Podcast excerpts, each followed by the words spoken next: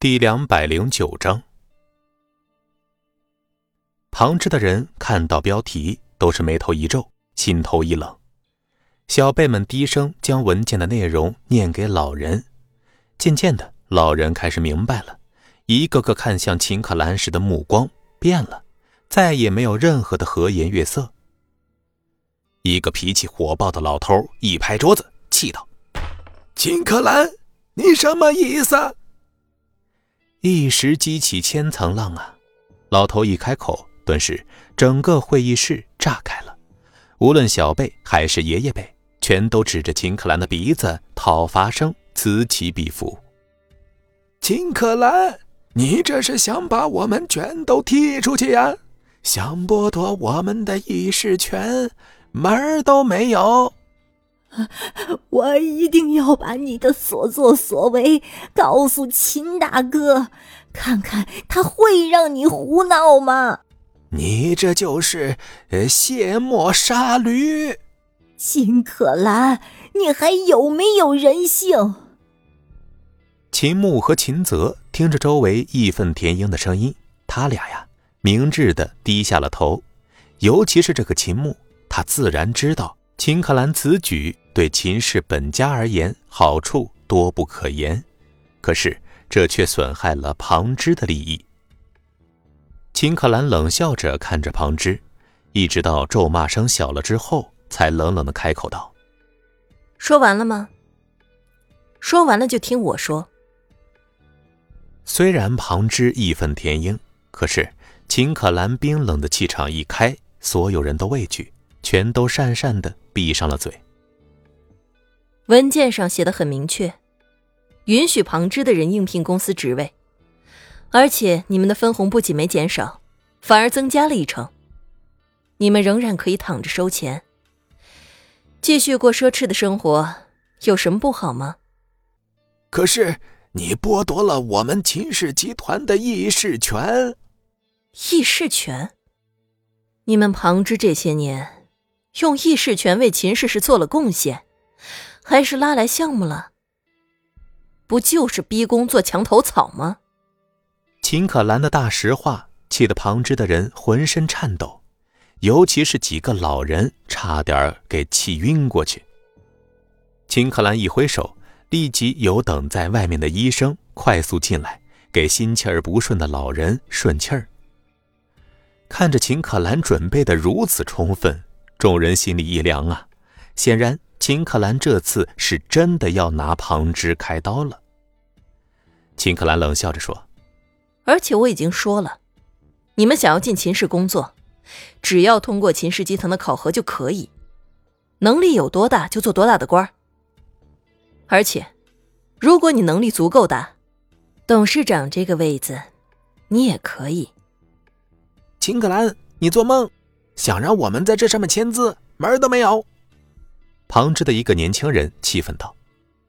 秦可兰淡淡的看了一眼说话的人，而后对着小宋说：“小宋，记下来，这个人以后没资格进行秦氏集团的考核了。”是，秦总。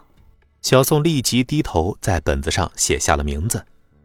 年轻人怒道：“你，秦可兰，你凭什么剥夺我进公司的权利呀？”秦可兰没再理会他，继续看向旁支众人。众人被他的目光扫过，都下意识的心头一颤。哎，秦可兰，你这是秋后算账。对，你是不是觉得又坐上了董事长的位子，我们就没办法把你弄下来了？我这就去找秦老哥，让他知道他的孙女做的好事儿。啊，说的对。我们这次一定要让秦老哥把你给踢下来！一群人义愤填膺的出了会议室，一个个看向秦可兰的眼神里满满的愤恨，甚至脾气暴躁的老大爷狠狠的拿拐杖砸在秦可兰面前的桌子上，吓得小宋浑身一颤。秦可兰看了一眼仍然坐在会议室里的秦照和秦泽，说道：“大伯、三叔，怎么看？”突然被问话，两人浑身一颤。呃，可兰，这这次我们听你的。还是大伯三叔深明大义，你们回去要好好做做爷爷奶奶们的思想工作。我，秦克兰这里话还没有说完，送旁支出去的小宋一脸激动的闯了进来。秦总，苏家的人来了，说说说要和我们谈谈合作。秦牧、秦泽震惊的从座位上站了起来，不可思议的看着秦可兰，这怎么可能啊？不仅秦照、秦泽震惊了。就连秦可兰冰冷的脸上都挂满了不可思议的神情，无论是谁都想不到苏家竟然会回头再找秦氏集团合作，而且是找秦可兰。要知道，苏家刚拒绝了秦氏集团，而且废标的事情更是闹得沸沸扬扬，人尽皆知。苏家这样的大家族最重视的就是脸面，断然不会回头再找一个被否定过一次的公司合作。